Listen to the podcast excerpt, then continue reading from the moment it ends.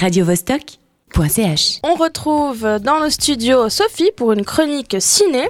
Actuellement au cinéma, on a Rabin The Last Day d'Amos Gitaï. Ce film a d'ailleurs été présenté à la Mostra de Venise aussi au Festival international du film de Toronto, euh, deux festivals très prestigieux.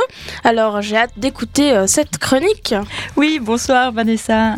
Alors, parlons un peu du réalisateur. D'origine israélienne et ayant participé à la guerre du Kippour, Amos Gitaï est donc personnellement impliqué dans le sujet de son dernier film. Il compte à son actif 90 œuvres de nature et de formats divers et jouit d'une considérable reconnaissance internationale.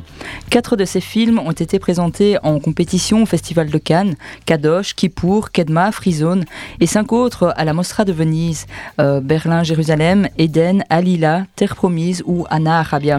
Ici, 20 ans après les événements, le cinéaste nous livre une sorte de JFK version israélienne dans lequel il décrit les circonstances ayant conduit au dernier jour du Premier ministre israélien Yitzhak Rabin, assassiné le 4 novembre 1995 par un étudiant juif religieux d'extrême droite, Igal Amir. C'est à l'issue d'une manifestation pour la paix à Tel Aviv que l'homme des accords d'Oslo en 1993 et prix Nobel de la paix en 1994 rencontrera son funeste destin. Car si certains voyaient alors Yitzhak Rabin comme un héros de la paix, d'autres le percevaient avant tout comme un traître ayant renoncé à une part de la terre promise dans la Bible au peuple juif. Le film présente un mélange d'images d'archives, de reconstitutions et de scènes subjectives. Ces dernières d'ailleurs peuvent déstabiliser tant le film frôle la caricature par moments.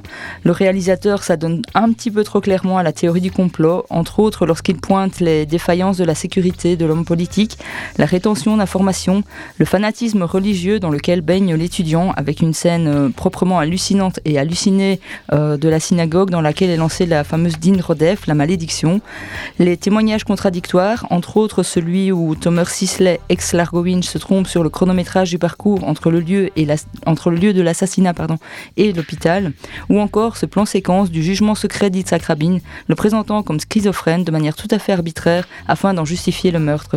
Ceci dit, la fiction illustre parfaitement le contexte et les positions des forces en présence. À ce titre, le dialogue entre les membres de la commission d'enquête concernant l'engagement d'Israël sur la 4e convention de Genève est très efficace. Il convient de décortiquer et dissocier, pour peu qu'on puisse, le vrai du faux pour établir son propre jugement.